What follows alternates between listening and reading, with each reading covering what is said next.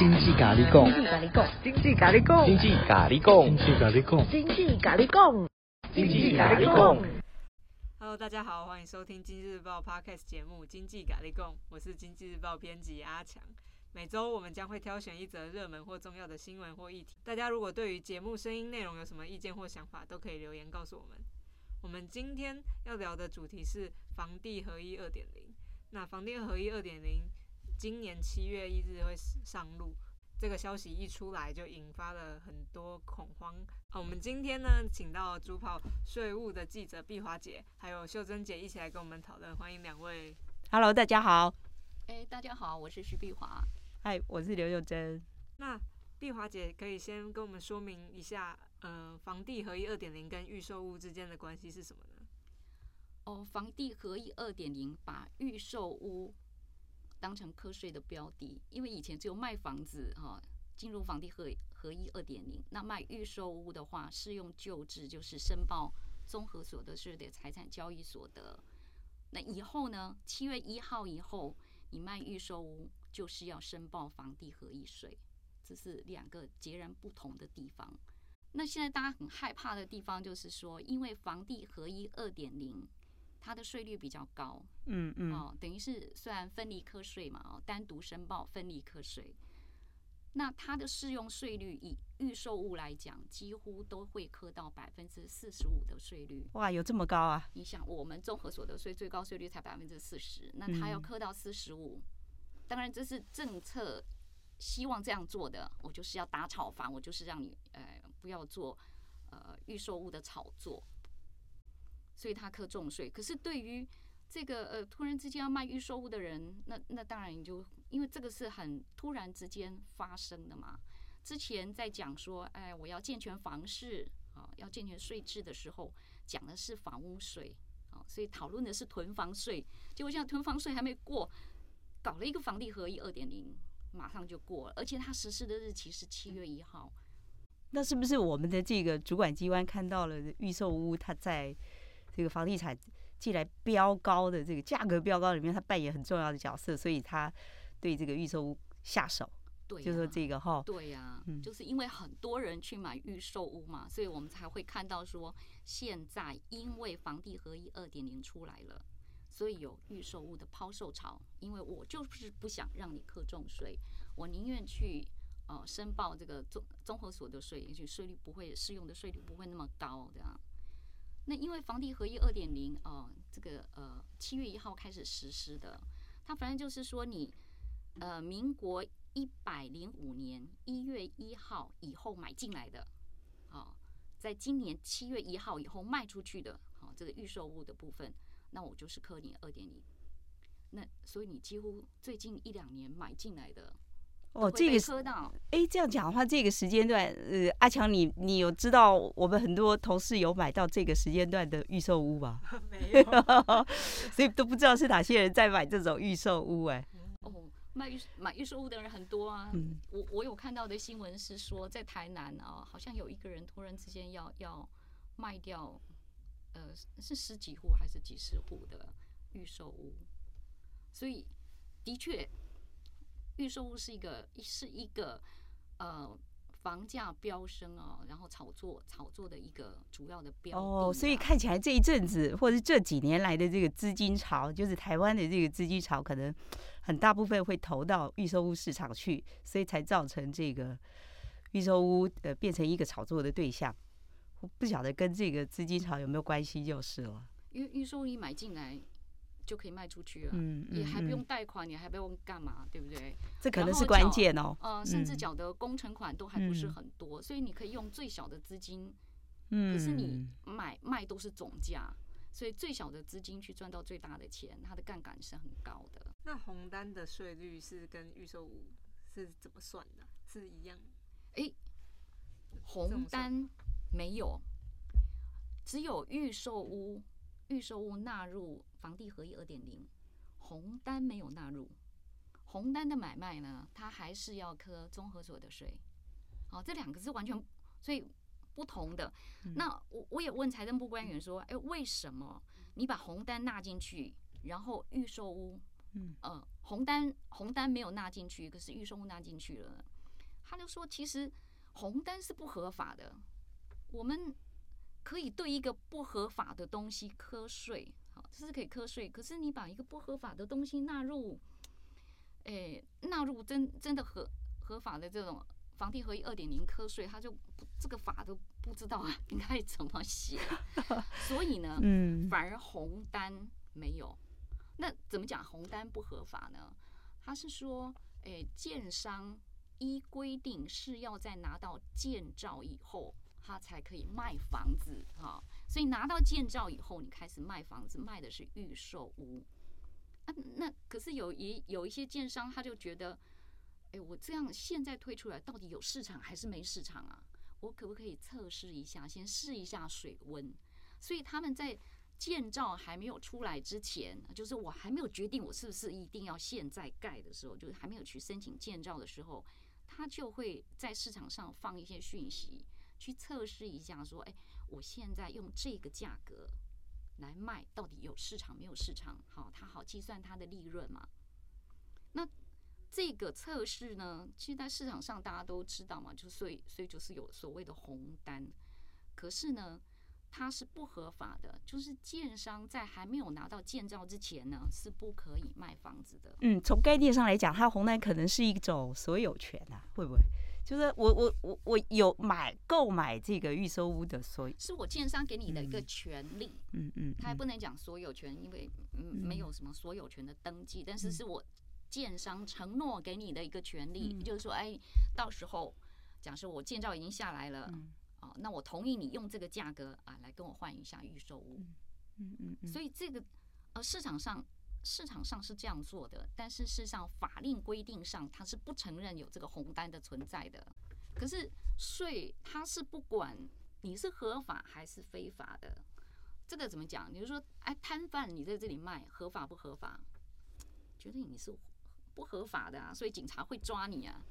但我税务机关可不可以对你课税？你有实质的商业行为，我就要课你税啊。所以摊贩课税。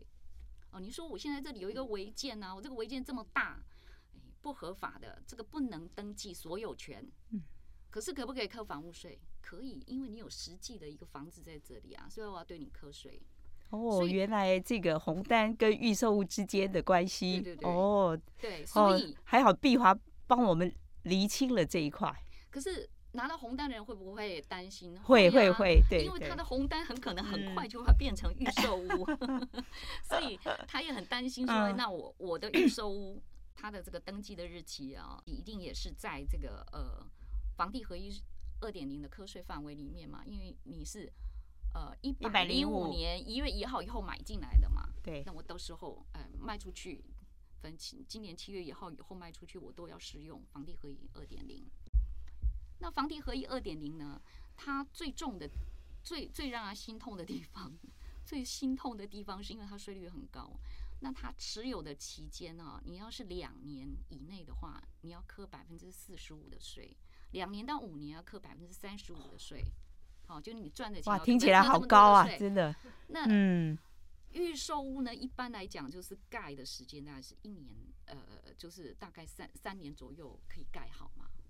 对，所以你不是适用百分之四十五的税率，大概就是适用百分之三十五的税率，都是很高的。哇，那相应就说很关心的人一定很多哈。对对对对，对我跟阿强很想知道有哪一些类型，就是说，比方你从这个财务机关、财税机关，呃，已经了解到现在去请教这些官员啊，有哪些类型跟这个房地合一税，就特别是预售屋这一块。有哪些类型的问题啊？你第一个，第一个就是我刚刚讲的那个红单，嗯，哦，就买到红单的人，他会先去问嘛，我会不会适用房地合一二点零？那刚刚我们已经讲过了，呃，红单你就是按照现有的现现现在的机制去磕，就是并入综合所得税嘛。你有卖红单，你有被掌握到资料的话，那你有所得就是并入综合所得税去科，那你就看你综合所得税的适用税率是多少。那预售屋的部分呢？他们现在有有几个问题了哈。第一个，已经卖出预售屋的人，那我已经卖掉啦。我卖掉了之后，我应该是不会适用房地合一二点零了。好，就说好，那我们，哎，我跟跟那个呃买我预售的人，我们两个跑到建商那边就说，哎，那我们要换约登记啊。哦，还可以换约登记？哎，这个就是说，哎。比如说我买的预售屋，嗯、我现在把它卖给秀珍，嗯、那是不是我名字要换成是到建商那边要当然当然换成你的那一定要换啊？我们两个就说 好，那我们就约到建商那边去，我们去换约嘛。嗯、哎，建商说，哎，不对啊，我们合约拿出来，哎，是要在工程款缴过三期以后，工程款缴过三期以后，我们才准你换约啊。哦，这个很特别，啊、是不是每家？到时候再来再来，你们到时候再等第三期以后，你们再来换约。我说第三期以后，那不是过了今年七月一号以后了吗？嗯、那我怎么办呢、啊？嗯，是不是每家建商可能这种规定还不一样啊？不一样，对对对，这还真麻烦。就是有的有的有的建商是可以啊，嗯、你们随时来，我都可以换给你。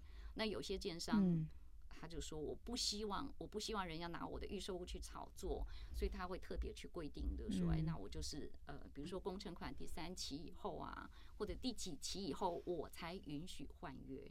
但是这以前没有这个税务的问题，现在因为房地合一二点零的关系，它出现了这个税务的问题，所以这个电话就打到国税局去了。说，哎，那不是我，我，我，我，我，我预售已经卖掉啦，可是我到哪里去登记呢？请问我到哪里去登记呢？我怎么办呢？嗯，税务机关怎么回答呢？这样的问题，税务机关说，我。你问我，我也不知道。二点零是七月一号开始实施嘛？照理说，在实施之前呢，就会有一个作业要点出来，就是房地合一一点零的时候，也就是有一个作业要点嘛，就规定呃规定一些细节。但现在作业要点还没有出来，所以国税局也不知道啊。所以电话涌到各地的国税局的那个呃稽征所或者是分局，但是国税局的官员都没有办法回答。他们说啊，好，我我们会会。呃，就收集问题，然后反映反映给财政部的官员，让他们在你这个解释令的时候啊，请他们把这个东西给解释清楚。哦，所以碧华，你现在就是说还没有掌握到，就是说呃，税务机关到底处理这个问题可以怎么办？就是说，我可以告诉我们大家怎么因为处理好才是最。最好的方式有没有？是记者嘛？记者就是可以访问嘛，就是会帮民众问。所以，哎，别先不要紧张哈，这个问题我已经问了，太棒了，太棒了。问了赋税局、赋税署的官员哈，这是我们刚刚讲的第一个问题，就是我的预售物已经卖掉了，可是我没有办法到建商去登记，这是第一个问题。好，第二个问题，第二个问题呢，就是说我这个预售物也已经卖了，哈。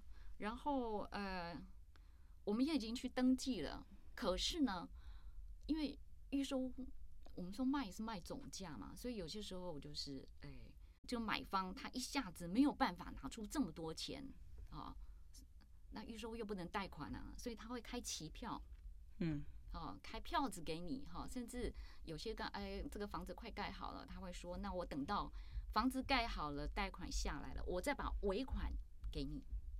好，尾款清给你，那他们就很紧张，他们就打电话到国税局说：“我怎么知道你七月一号才要开始实施呢？所以我们之前的约都签好了，我票子都拿了，我的期票都拿了。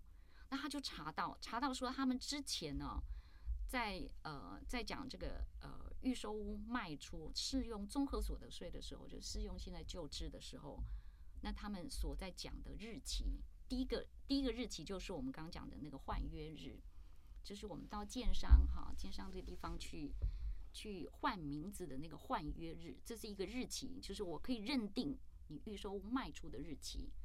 那第二个日期呢，就是尾款交付日，就是你最后一笔钱给我，好兑付就是交付的那一天，就票子兑现了，钱进账了，尾款都收完了，好，那我。认定你尾款交付的那一天是你的卖出的日子。民间你知道这个契约签订哦，它有一个东西叫我们叫稻田日期啊。嗯。所谓稻田日期就是说，哦，我跟你哈，我们两个也许是到今年七月十五号，我们才确定说，啊，你跟我用什么价钱啊？这个期这个预售买卖，那。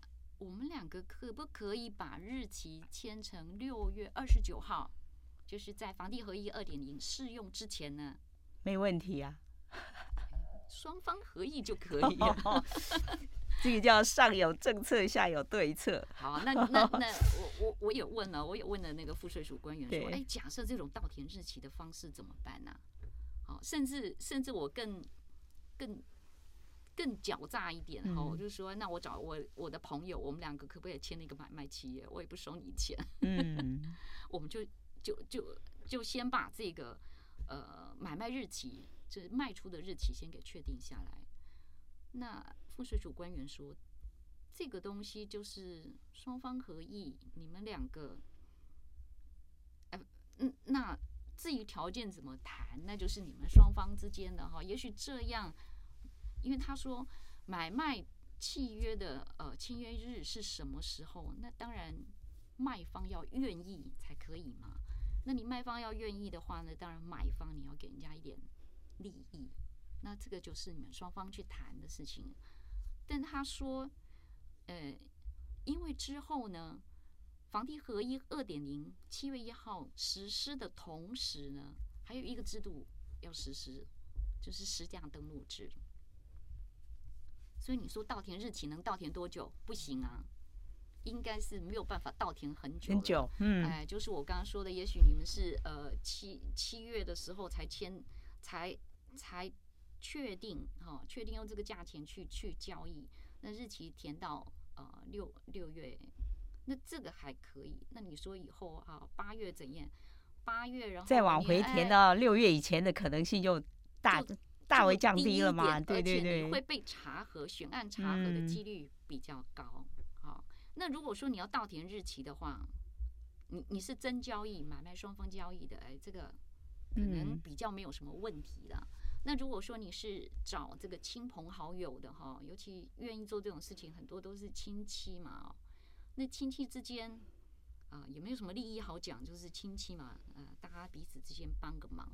假设是这种状况的话，那呃，赋税署官员说，那你可能要考虑一下，因为我们可能会用赠与税去查你。哇，这是生因为生出来的新问题了。对对对对对，嗯、所以他就说，你如果哈、嗯、要要作假，然后又是用亲戚之间的交易去作假的话，你会变呃会会要面临这个赠与税查核的问题，嗯、就是你要被查税，其实这个也是很麻烦的事啊。嗯，嗯所以是不是要做这样的事？那那就是呃自己，那是你自己要去考量啊。哎，那我我。我跟阿强今天都诶听到非常重要的这个房地合一税跟预售物之间的这个很讯息哈。那碧华可不可以再帮我们回顾一下，就是你今天提到的很重要的两个数字，然后我们听众朋友应该掌握怎样子的原则，就是很简要的告诉我们。好，我今天谈到三个三个日期哈，第一个是。哦，我们讲最早的日期是买卖契约签约日啊，就是两个啊买卖双方决定交易、决定价钱的哈，我们就是这样子交易了。那有一个买卖契约的签约日，你签约决定了哈，那也也许等到这个钱都交付了，我们两个人呢会到建商那边啊去把名字换过来，这个叫做换约日。然后最后一个日期呢，可能就是说我们之间。呃，他说：“哎，那尾款，我我可不可以分期付款给你？哈，这个整个呃分期付款的期期期间比较长，那也许说，呃，最后一笔钱，也许到明年才付给你啊，或者是今年年底啊，或者是第三季的时候才付。好，那都已经到了这个呃房地合一二点零开征的时间。那这三个日期呢，其实房地合一二点零它认定的日期是第一个。”就是那个签约日，就最早的那个日期、嗯、记下来了。哎，嗯、所以现在呢，预售屋还没有卖掉的人呢，他其实是还有机会啊。你可以在五月、六、哦、月的时候，赶快加紧速度，加紧速度。那阿强赶快准备买预售屋。对，现在买买方行就是很很有机会去买这些。对对对。是对，好，今天谢谢两位一起来讨论，也谢谢大家的收听。那有买卖预售屋的观众也要多注意一点哦。如果有想要再看其他的分析新闻，也欢迎大家去经济日报网阅读文章。有问题或是建议就留言给我们吧，拜拜。